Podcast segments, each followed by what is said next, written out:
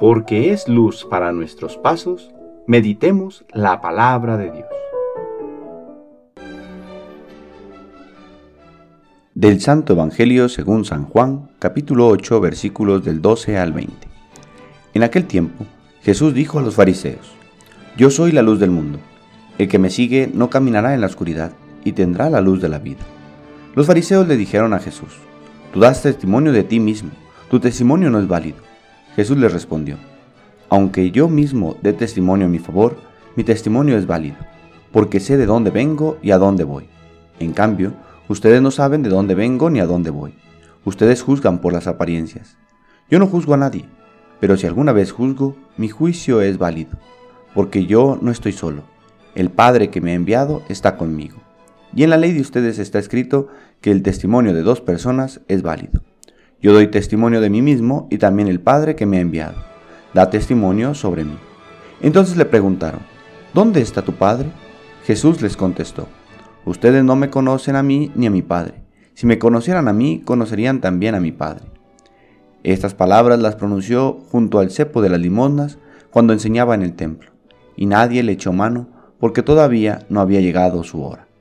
Palabra del Señor.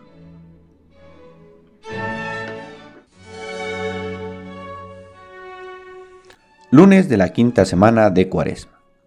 Yo soy la luz del mundo, ha afirmado Jesús con toda severidad.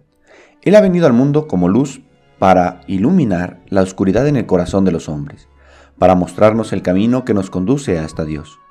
Quienes la desean la reciben, avanzan seguros, como quien sabe por dónde va, pero quien se obstina en su mala vida pretende apagarla, le es incómoda, pues deja al descubierto el mal que ha cultivado en él.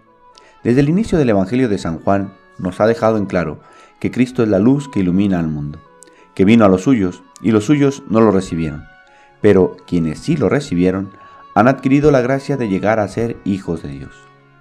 La primera lectura del día de hoy, una lectura larga pero interesante, nos hace ver, en un caso concreto, hasta dónde puede llegar la oscuridad de la maldad del hombre, a destruir la dignidad de una mujer y dañar su integridad, todo por pretender satisfacer las bajas pasiones. Qué tremendo es el corazón del hombre sin Dios.